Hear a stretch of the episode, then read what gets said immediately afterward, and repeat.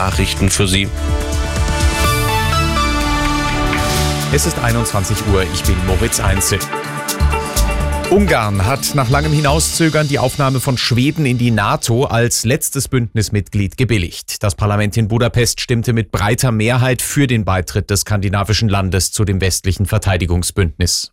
NATO-Generalsekretär Stoltenberg ist zufrieden. Schwedens NATO-Mitgliedschaft werde das Bündnis stärker und sicherer machen, schreibt er auf Ex. Wegen des russischen Einmarschs in die Ukraine hatte Schweden gemeinsam mit Finnland vor fast zwei Jahren die NATO-Mitgliedschaft beantragt. Finnland wurde mittlerweile schon als 31. Mitglied aufgenommen. Schweden hatte dagegen zuletzt noch mit dem Veto Ungarns zu kämpfen. Die Regierung in Budapest hatte als Grund angegeben, dass es Kritik aus Schweden an den Demokratieverhältnissen in Ungarn gab.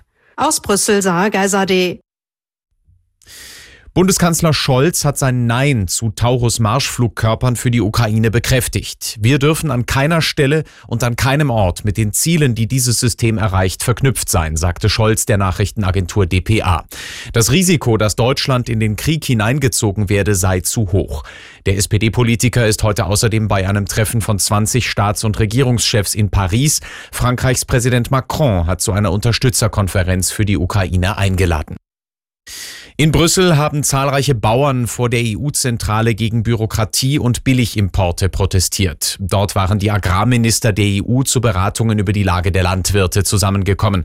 Für die Wut der Bauern zeigte Bundeslandwirtschaftsminister Özdemir Verständnis. Nicht nur in Deutschland, sondern in der gesamten EU habe sich Wut über nicht eingehaltene Versprechen angestaut. Bayerns Ministerpräsident Söder will Cannabiskonsumenten das Leben schwer machen. Nach einer Sitzung des CSU-Vorstands erklärte Söder, dass das beschlossene Gesetz der Ampel extremst stark angewendet werde. Menschen, die Cannabis anbauen und konsumieren wollen, seien woanders besser aufgehoben als in Bayern. Außerdem will die CSU prüfen, ob das Gesetz auch im Bundesrat zustimmungspflichtig sein könnte. Max Eberl wird neuer Sportvorstand des FC Bayern. Der Ex-Manager von Borussia Mönchengladbach und RB Leipzig erhält in München einen Vertrag bis 2027 und tritt sein Amt am 1. März an, wie der deutsche Fußballrekordmeister mitteilte. Eberl beerbt Hasan Salihamidzic, der im Mai des vergangenen Jahres entlassen worden war. Eberl galt als Wunschkandidat des langjährigen Bayern-Patrons Uli Hoeneß und soll nun einen neuen Trainer finden und einen Kaderumbruch bei den Bayern vorantreiben. Es ist